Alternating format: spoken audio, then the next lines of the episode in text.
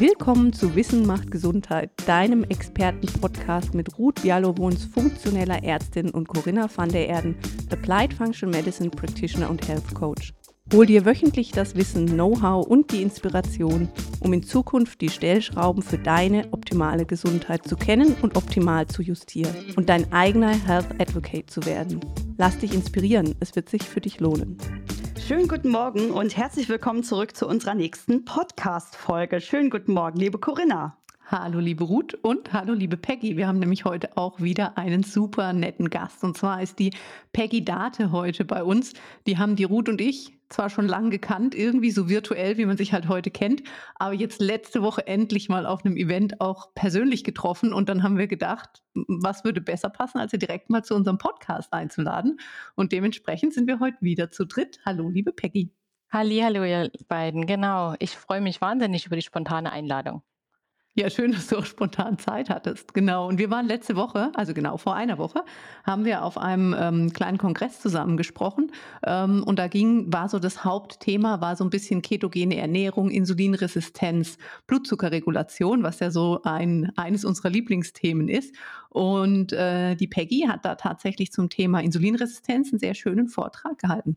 Und äh, ja, wir haben gedacht, dann machen wir das doch heute, dann sprechen wir doch mal über das Thema. Ist ja momentan auch wirklich in aller Munde. Es gibt neue Bücher dazu, äh, ist ein Riesentrend. Jeder rennt rum mit einem Blutzuckersensor. Äh, ketogene Ernährung ist sowieso seit Jahren irgendwie überall in aller Munde sozusagen. Ähm, was ich ganz gerne, weil ich weiß, dass du eine total spannende Geschichte hast, wie du quasi zum Thema Ernährungsberatung und Beratung jetzt um das Thema Ernährung herum gekommen bist, weil du ja tatsächlich ausgebildete Diätassistentin bist und auch das mit einem bestimmten Grund. Und deshalb äh, erzähl doch einfach mal, wie kam das, dass du in dieses, in dieses Beratungsfeld geschlittert bist?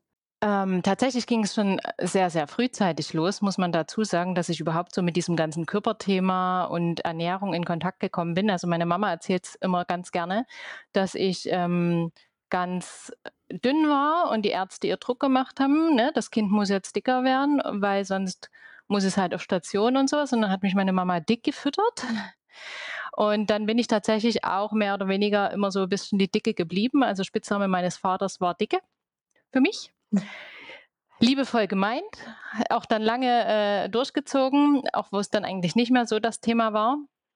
Und tatsächlich kam es dann aber in der Pubertät nochmal dazu, dass ich innerhalb von ein paar Monaten 20 Kilo zugenommen habe, ohne tatsächlich dementsprechend zu essen. Ganz im Gegenteil, ähm, es war eher ein magersüchtiges Essverhalten noch dazu.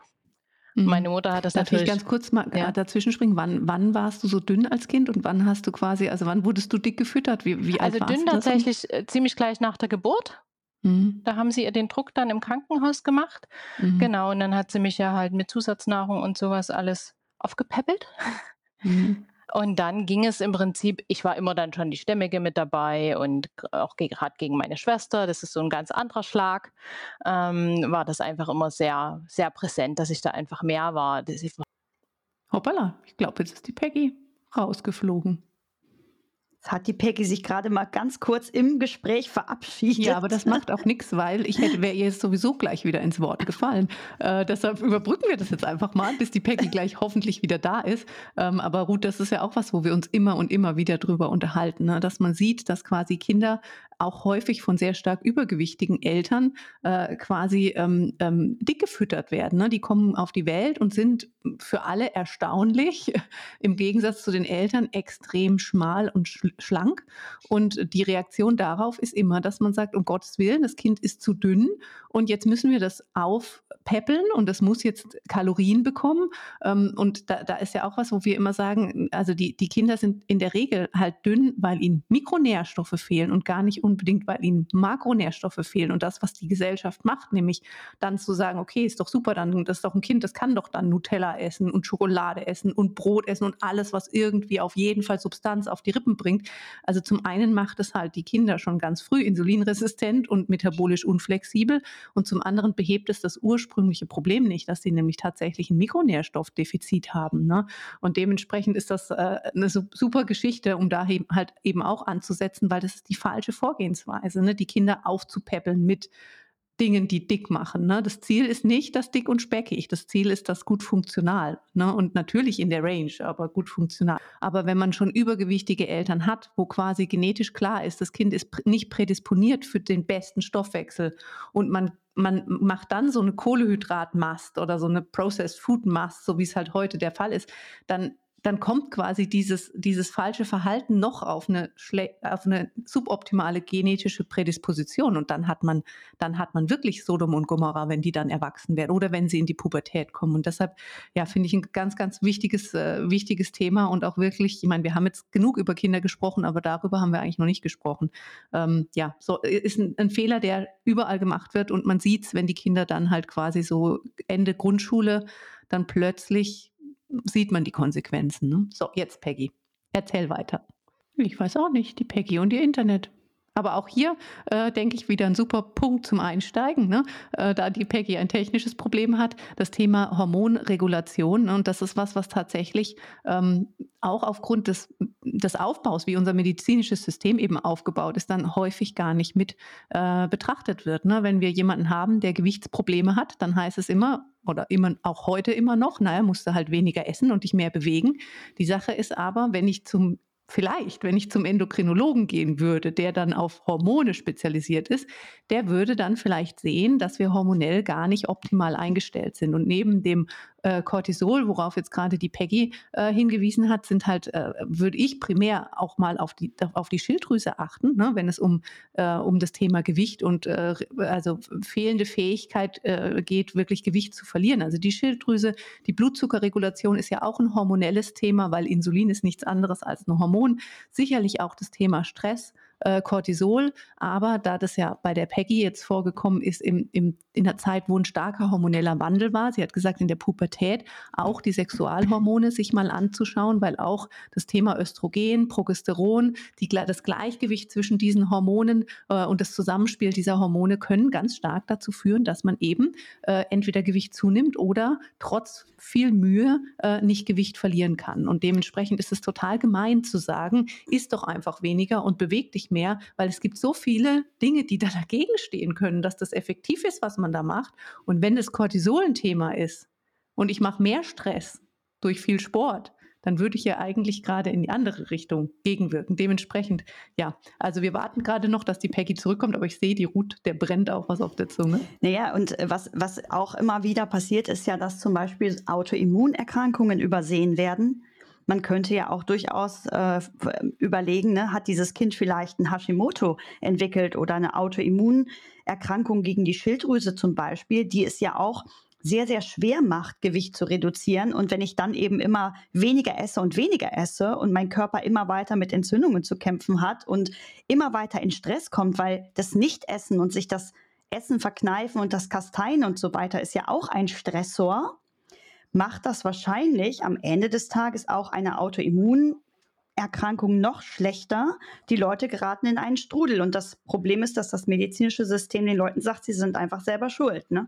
Also das ist ein Riesenthema. So, da ist die Peggy zurück. Yay, Peggy, Peggy. Ich hoffe, ich hoffe, so. es bleibt stabil. Wir gucken mal. Ich bin jetzt mal auf Edge gewechselt. Ja. Ich hoffe, das funktioniert. Also hören jetzt. tun wir dich gut.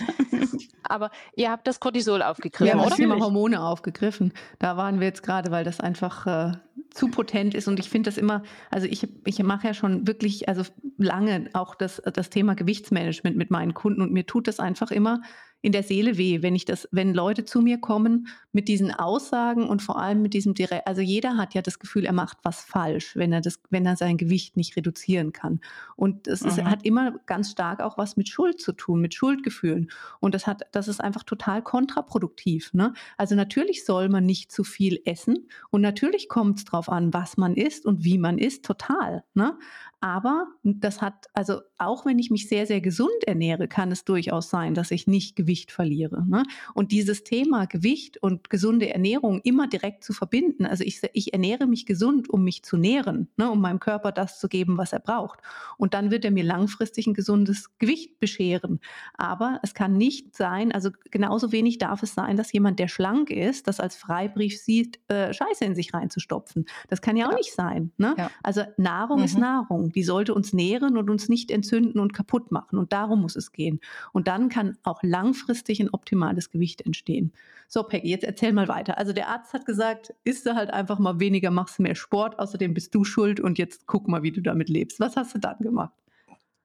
Genau, genau. Also wie gesagt, der fünfte Arzt hat ja dann geschaut und hat das Cortisolproblem entdeckt und hat mich dann auch unterstützt, ähm, zum einen natürlich die Hormonregulation wieder in den Griff zu kriegen und zum anderen aber tatsächlich dann auch mit den ähm, Kapseln zur Fettaufnahme, äh, dass das nicht passiert. Das sogenannte Ali, wie es heute gibt, damals Xenical. Hm, ist super Ähm, so in der Pubertät. genau. Hm.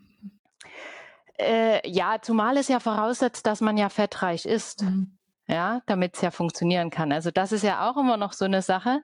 Aber ich also so manche Dinge habe ich dann schon gelernt, was mein Vater im gut gemeinten Sinne mir so gekocht hat, dass da so manche Dinge nicht so gut waren mit Hilfe dieser Kapseln. Auf jeden Fall hat das mein Interesse dran geweckt, überhaupt in das Thema einzusteigen. Und dann habe ich aber so gesagt, na ja, jetzt hier so ein Wochenendseminar Ernährungsberater mag ich nicht machen. Ähm, und habe mir dann die Ausbildung zur Diätassistentin gesucht, tatsächlich Und da? bin dort rein, ähm, muss auch sagen, aus heutiger, also im Rückblick sehr blauäugig rein. Also ich weiß noch ziemlich genau, wie ich dann so in der ersten, ähm, am ersten Tag da saß und dann gesagt wurde, na ja, ihr braucht jetzt mal Kochkleidung und, und solche Sachen. Und ich dachte ganz kurz, äh, Hm. was? Warum? Ne? Aber jetzt ist so, muss ich sagen, ähm, mega toll, das einfach auch mal zu lernen. Also mein, mein Highlight-Erlebnis war da immer so diese Biskuitrollen aus dem Tiefkühler, wo ich, wo ich so gedacht habe, krass, die kann man selber machen. Das war für mich so, so ein erhellendes Erlebnis. richtig lecker. Das wusste ich, weil meine Oma könnte die ganz toll machen. Der Daniel wird dafür sterben. Genau. Und ja, dann habe ich natürlich erstmal mit bestem Wissen und Gewissen diese dreijährige Ausbildung gemacht und bin dann, also mein Ziel war immer die Selbstständigkeit danach. Ich bin seit 15 Jahren ja selbstständig dann auch gleich ähm, in die Praxis gegangen. Bin aber tatsächlich nicht lange bei dem Thema geblieben. Erstens war es ein Stück weit auch frustrierend, das Arbeiten mit, der, mit den Kunden, weil die Erfolge einfach zwar kurzfristig da waren, aber langfristig halt nicht. Und dann hatte ich tatsächlich nach ziemlich zwei Jahren einen Heilpraktiker bei mir sitzen, der mich so ein bisschen angetriggert hatte zum Thema ketogene Ernährung. Mhm. Und dann habe ich den Austausch mit Kollegen gesucht. Das war natürlich ganz verpönt, weil Diätassistenten sind ja nun mal nach Deutsche Gesellschaft für Ernährung ausgebildet und ähm, sollen sich im Prinzip ja auch daran halten, wobei man das ja sehr differenziert betrachten muss. Aber das ist immer so der große Tenor. Und ähm, ja, da war erstmal kein Austausch möglich und ich war immer so ein bisschen unterm Deckmantel, habe mich aber damit beschäftigt und für mich war es einfach logisch. Es ist halt einfach so diese, wenn man von der Evolution mal schaut, wo kommen wir her, so dieses Thema artgerechte Ernährung, da ist die ketogene Ernährung einfach nur mal viel näher dran als ähm, ja das, was ich halt so in den drei Jahren? Gab's gelernt habe. nicht schon bei den Urhöhlenmenschen voll viel Weizen und so gemahlenes Mehl und sowas. Ich dachte, die hatten da so eine Elektro Oh, jetzt wird Corinna Mühle. wieder so richtig in zynisch. ihrer Höhle Die haben Körner gepresst. und Kelloggs gehabt zum Frühstück, weil ohne ihr Frühstück konnten die nicht weglaufen, die armen Höhlenmenschen. Genau. So war das? Genau, ja. Der Fred Also, Feuerstein hat das alles. Ich sag's dir. Ja, also wirklich Wahnsinn, wenn man dann ja einfach drüber nachdenkt. Ne? Und es war ja auch so erhellende Momente in den Beratungen dann, wenn man das oder seinen Klienten ja dann auch näher gebracht hat. Ne? Und ähm, genau, und die Erfolge waren ja auch einfach da. Und die Zeit arbeitete dann glücklicherweise für mich. Also es wurde immer offener, gerade so in der Diabetesberatung sanken auch immer weiter die Kohlenhydratempfehlungen. Jetzt sind wir ja offiziell bei 120 Gramm Kohlenhydrate maximal für die Diabetiker. Das ist ja tatsächlich schon ein Fortschritt gegen 300 Gramm, ähm, was man so umschlagen würde, wenn man die Empfehlungen dann umsetzt. So, ihr Lieben, wir haben heute ein bisschen technische Probleme, aber da der Beginn des Podcasts so schön war, möchten wir ihn nicht neu aufnehmen, sondern natürlich gerne äh, weiterverwerten. Deshalb frage ich jetzt einfach die Peggy nochmal, ähm, wie das so gelaufen ist, äh, ihre, ihre Karriere sozusagen, ihre Ausbildung dann quasi zur Diätassistentin und wie sie sich quasi entwickelt hat. Liebe Peggy, wie, wie war das? Wie bist du zu dem Punkt gekommen, an dem du heute bist? Genau, genau. Also ich bin dann ähm, ziemlich blauäugig tatsächlich in die Diätassistentenausbildung reingegangen, habe mich einfach gefreut, was über Ernährung ähm, zu lernen und saß dann den ersten Tag da und bekam dann die Information, dass wir ja noch Kochkleidung brauchen und Kopftuch und Küchenschuhe. Und ich dann so kurz dachte, äh, warum? Und ähm, ja, ich dann gelernt habe, wie man eben tatsächlich kocht. Das war gar nicht so verkehrt, so im Rückblick gesehen. War das sehr, sehr spannend, welche Dinge man alle tatsächlich so selber machen kann, die man äh, zu kaufen kriegt.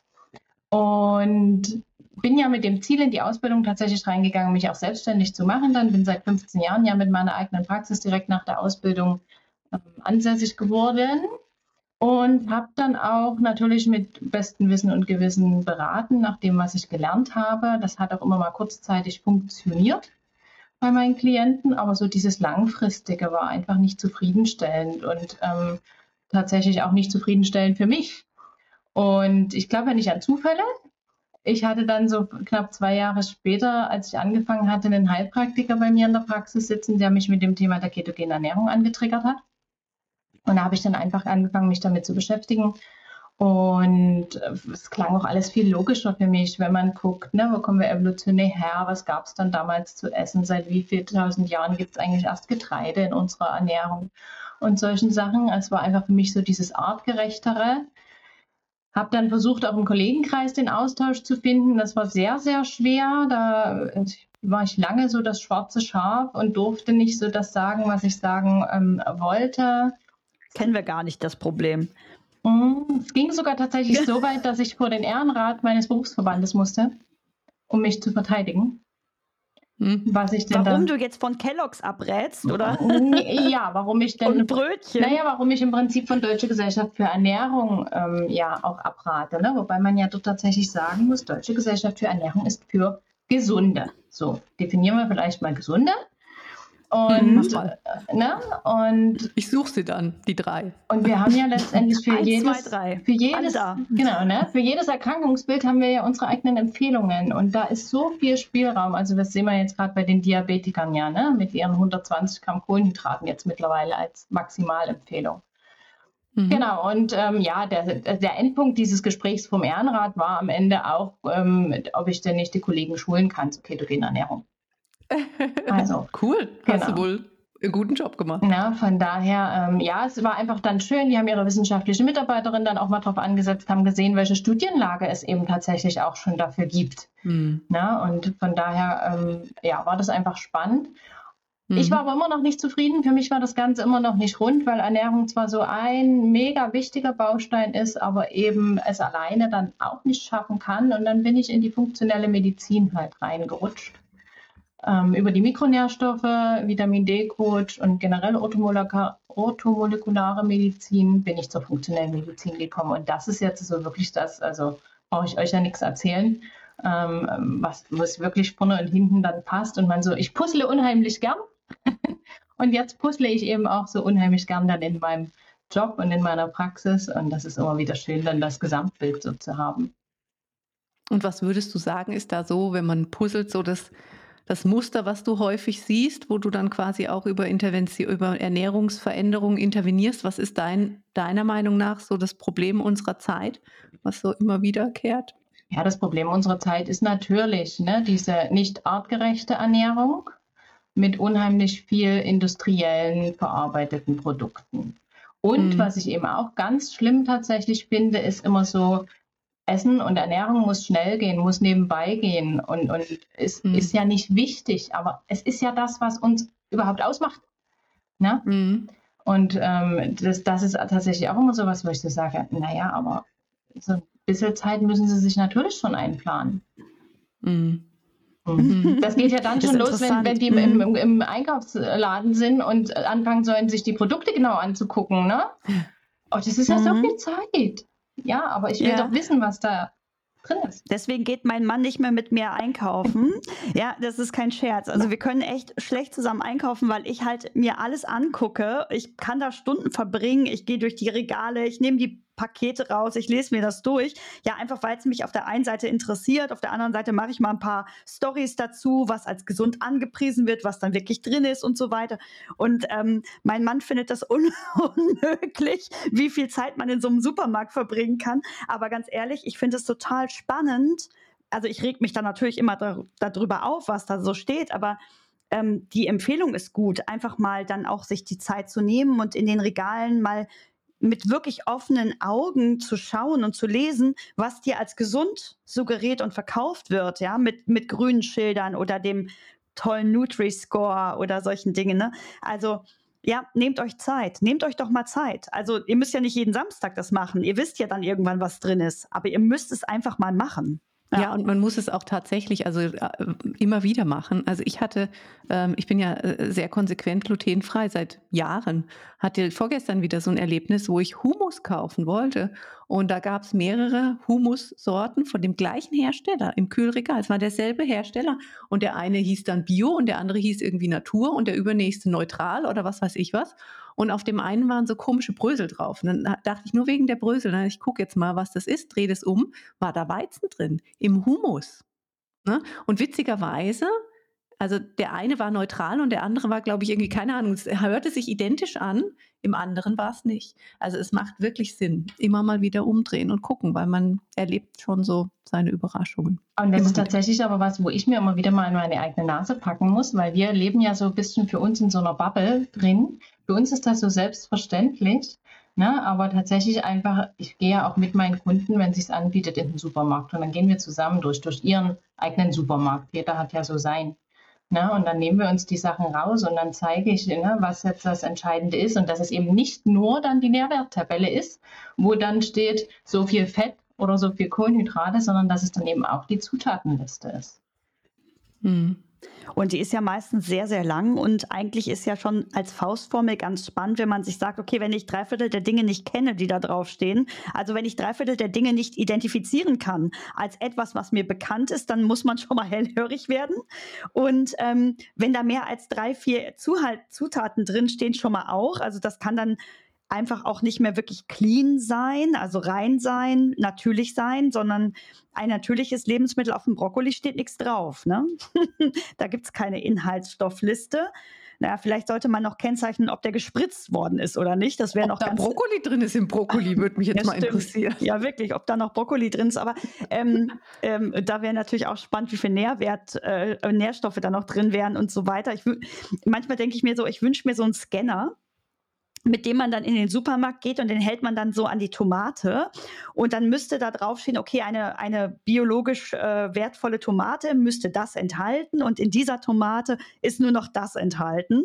So, dann weiß man, okay, das ist jetzt vielleicht nicht so sinnvoll angebaut worden. Also so einen Scanner wünsche ich mir. Es gibt es bestimmt schon irgendwo auf der Welt, aber wird bestimmt verhindert. die, äh, die Markteinführung wird konsequent verhindert. Ich wüsste gar nicht, was da für ein Hintergrund sein soll.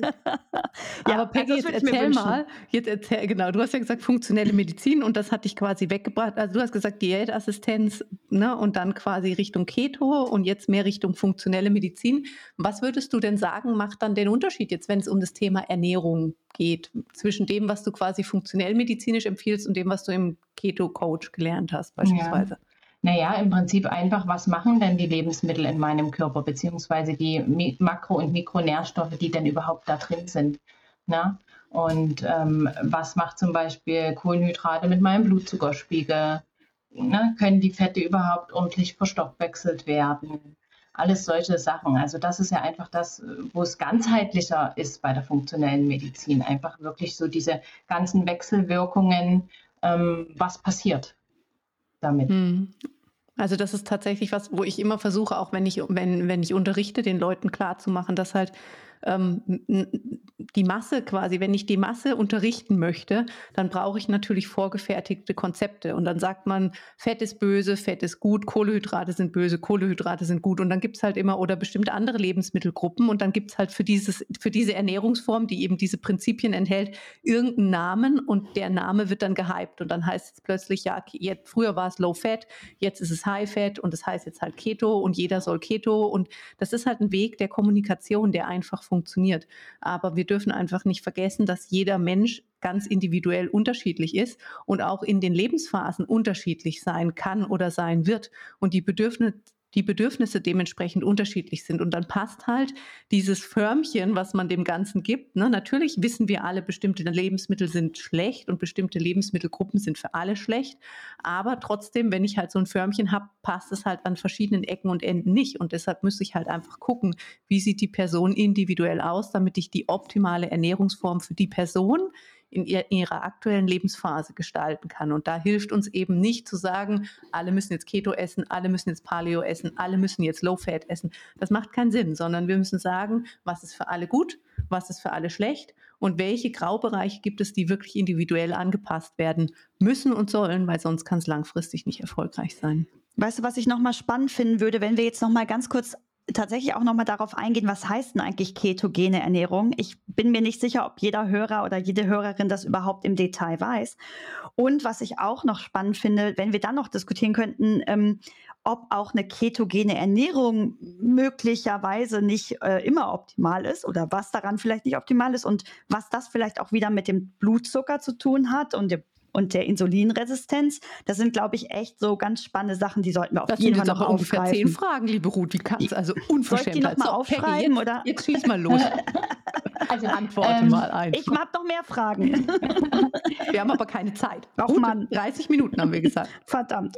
Tatsächlich, tatsächlich versuche ich ja das Positive aus diesem Keto-Trend gerade rauszuziehen. Was ich ja gar nicht mag, ist halt Keto als, als Trend zum Abnehmen einfach zu nehmen. Ne? Also ich arbeite therapeutisch damit und mag das immer gar nicht nur so als Lifestyle sehen. Der Vorteil davon aber ist natürlich, es wird bekannter, die Leute beschäftigen sich damit und haben schon mal davon gehört, es bekommt einfach mehr Aufmerksamkeit. Mhm. Ansonsten muss man ja tatsächlich sagen, wenn man es jetzt definieren möchte, ist ketogene Ernährung von der Makronährstoffverteilung einfach so, dass es so maximal eigentlich 5% Kohlenhydrate sind. Dann die Eiweißmenge bleibt an sich, wie auch Deutsche Gesellschaft für Ernährung, 20, 25 Prozent. Ne? Und der Rest wird dann quasi mit Fett aufgefüllt. Und ähm, aber das, was du jetzt eben auch schon gerade gesagt hast, Corinna, ist ja auch, ne, wenn ich jetzt unter meinen Kollegen zum Beispiel rumfrage, dann bin ich die Keto-Tante. Ja, dann wäre ich natürlich in diese äh, krasse Keto-Ecke gestellt. Aber ich sehe eben auch diese ganzen Graubereiche, diese ganze, das ganze Spektrum zwischen 55 Prozent Kohlenhydraten und 5 Prozent Kohlenhydraten am Tag. Da gibt es so viel dazwischen und jeder braucht dann eben auch was anderes, weil es geht ja nicht nur darum, dass ich mich jetzt hier stresse und, und verrückt mache, nicht über meine ähm, 30 Gramm Kohlenhydrate zu kommen. Also das finde ich dann immer ganz spannend in manchen Facebook-Gruppen. Ich habe noch drei Gramm Kohlenhydrate übrig, was kann ich essen? Ja, ähm, das, äh, das, ist dann nicht Sinn und Zweck der Sache tatsächlich, mhm. ne? sondern ähm, mhm. es soll ja, Essen ist ja auch was Soziales. Und es soll ja Spaß machen und Genuss Habe ich auch gehört. Mhm. Ja, nee, finde ich, also äh, definitiv, also die Sache mit dem Stress und dieses grundsätzliche Verteufeln von irgendwelchen, also machen wir ja auch, ne? Wir sagen schon, dass es gewisse Nahrungsmittel gibt, die nicht gut sind, aber ich sage schon Nahrungsmittel, weil meistens sind es eigentlich keine Nahrungsmittel, sondern äh, Dinge, die man halt essbar gemacht hat. Ähm, aber ähm, wenn wir uns jetzt die Makronährstoffe angucken, Fett, Eiweiß und Kohlenhydrate, dann ist keiner grundsätzlich böse, weil alle drei brauchen wir ganz dringend grundsätzlich. Die Frage ist, aus welcher Quelle und in welcher Menge und in welcher Frequenz ne? und passt es zu meiner aktuellen Situation. Und wenn ich von irgendwas zu viel esse, auch das, was ich eigentlich brauche, dann werde ich immer dick, weil der Körper kann nichts anderes machen, außer Fett speichern, wenn das Angebot zu groß ist. Ne?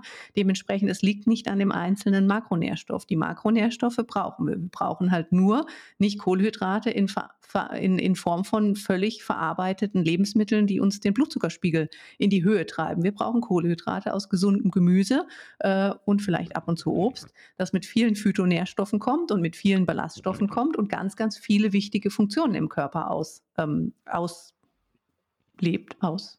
Erfüllt. Erfüllt, genau. genau erfüllt. ja. genau. Erfüllt. Du hast gerade gesagt, ne, wenn das Angebot an Fett zu viel ist, wird es gespeichert, aber eben auch, wenn der Körper blockiert ist, es, verbrennen über, es überhaupt verbrennen zu können.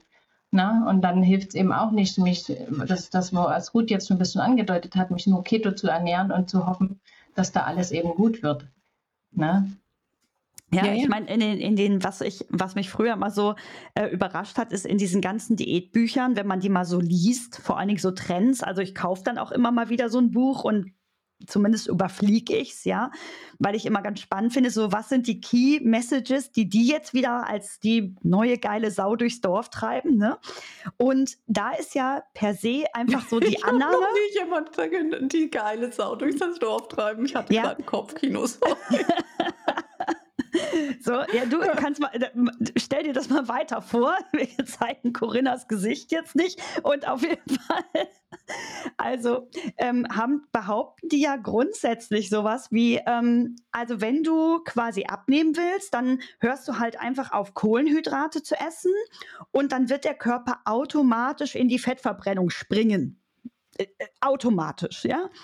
Dass aber das, die Fähigkeit, die Fette zu verbrennen von ganz vielen Faktoren abhängt. Dazu gehören wieder so ganz uncoole Sachen wie Mikronährstoffe, Mitochondrien, Sauerstoffversorgung, Bewegungsverhalten und so weiter. Rezeptorsensitivitäten. Ja, oh, genau. Also das hängt ja davon ab. Also das heißt, das einfach zu behaupten, mhm. so ich höre jetzt auf Kohlenhydrate zu essen und dann springt mein Körper ja automatisch in die Fettverbrennung rein.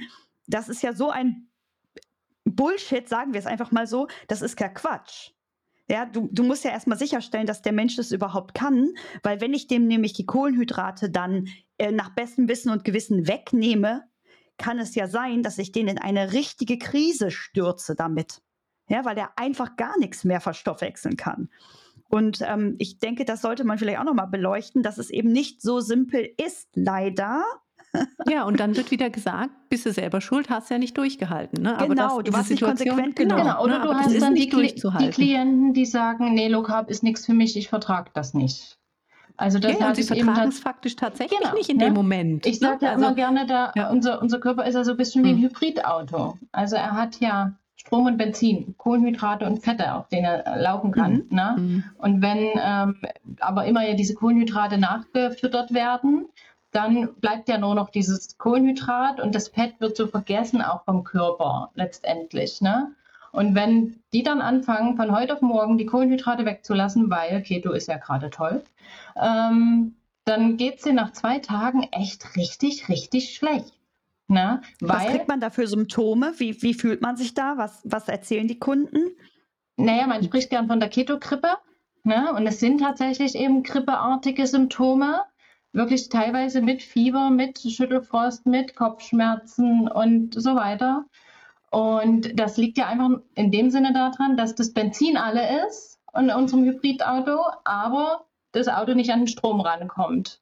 Und je länger ich eben nur auf Benzin gefahren bin, umso länger dauert es eben auch, bis er den Strom ordentlich verstoffwechseln kann.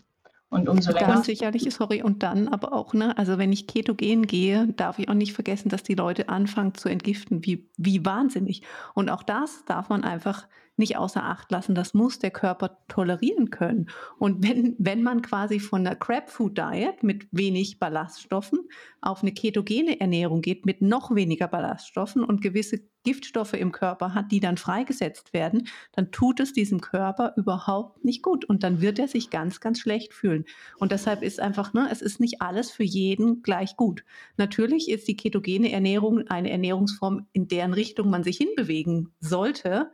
Aber die Frage ist, in welcher Geschwindigkeit und mit welchem Ausmaß und wie viel Puffer muss man vielleicht einbauen? Das fiel mir jetzt vor uns auch ein, wo du sagtest mit der Individualität, das ist ja eben sowas. Ne? Also ich, ich mache das immer so ein bisschen bildlich. Ich sage dann immer, wir haben ja alle ein Pass des Lebens, das wir füllen. Und jeder füllt das eben ja mit anderen Dingen. Und da muss ich ja dann überhaupt erstmal ansetzen und gucken, okay, ne, meistens kommen die ja zu mir, wenn das Fass übergelaufen ist. Also wenn irgendwelche Symptome eben da sind. Und dann fängt man ja eben an, aus den verschiedenen Stellen, einmal Ernährung, Giftstoffe, äh, Immunsystem, Dinge da rauszuschöpfen, um den Wasserstand einfach wieder auf ein Level zu bringen, wo man gut damit leben kann. Und das ist eben bei jedem anders. Und deswegen kann ich nicht bei jedem sagen, ketogen, jetzt ganz strikt, sondern muss eben gucken, was kann der Körper jetzt gerade überhaupt mitmachen. Und wie gehst du da vor? Also kann man das so, kannst du das konkret mal für die Hörerinnen äh, und Hörer beschreiben? Also wenn jetzt, also angenommen, jetzt hört hier jemand zu und sagt so, ey, ich hätte jetzt richtig Lust, ähm, ich fühle mich jetzt nach der 38. Folge mit Ruth und Corinna endlich motiviert, meine Ernährung umzustellen. Jetzt haben sie mich endlich überzeugt und da kam auch noch die Peggy. Und jetzt sagt die Peggy, gut, ähm, wir kommen mal weg von den Kohlenhydraten hin zu mehr Fetten und Eiweißen. Ähm, wie, wie, wie, gehst du da vor? Also machst du da eine schrittweise Reduktion der Kohlenhydrate? Wie versuchst du den Fettstoffwechsel wieder in Gang zu bringen? Gibt es da so ein paar kleine Tricks und Hacks, die wir den Leuten mitgeben können? Naja, also erstmal tatsächlich ähm, gucke ich mir ja den Typ Mensch an. Ne? Also ich vergleiche es immer gerne so, ich habe nie geraucht, aber es gibt ja die Leute, die hören von heute auf morgen auf mit dem Rauchen und dann gibt es halt die, die schleichen sich so raus. Und das versuche ich erstmal so ein bisschen abzuklopfen. Wie tickt derjenige? Mit was kommt der besser klar? Also ich persönlich bin zum Beispiel so jemand, ähm, eher gar nichts als so ein, so ein bisschen. Also das ist mir dann mhm. immer so, das kann ich nicht. Aber es gibt genug Leute, die können das. Ne? Und dann sollen die das auch machen. Und dann legen wir halt sozusagen fest, ähm, so eine Obergrenze an Kohlenhydraten schon, was jetzt erstmal so das Ziel ist. Ich versuche es da immer erstmal so mit diesen 120 je nachdem, wo die herkommen. Also die haben mir natürlich dann auch mal sieben Tage Ernährungsprotokoll geschrieben, dass ich das schon so ein bisschen einschätzen kann, wie viel Kohlenhydrat-Junkie da drin steckt sozusagen. Mhm. Und ähm, dann wären es meistens erstmal so diese 120 Gramm Kohlenhydrate und wir gehen natürlich erstmal über diese großen Sättigungsbeilagen. Ja? Also Brot, Reis, Nudeln, Kartoffeln, solche Sachen. Genau. Und dann ist das letztendlich, mhm. dann kriegen die natürlich von mir Hilfestellung. Ne? Ich frage auch immer ab, wie sieht es aus?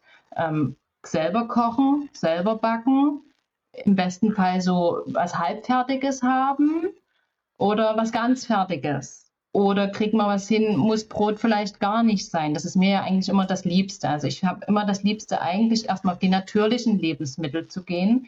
Was habe ich natürlicherweise da und was kann ich mir dann daraus basteln? Und dann versuche ich das auch immer so ein bisschen mit einem Baukastenprinzip zu machen. Ne? Letztendlich hast du eine große Portion Gemüse. Das ist erstmal so das, das, das Hauptbestandteil des Tellers.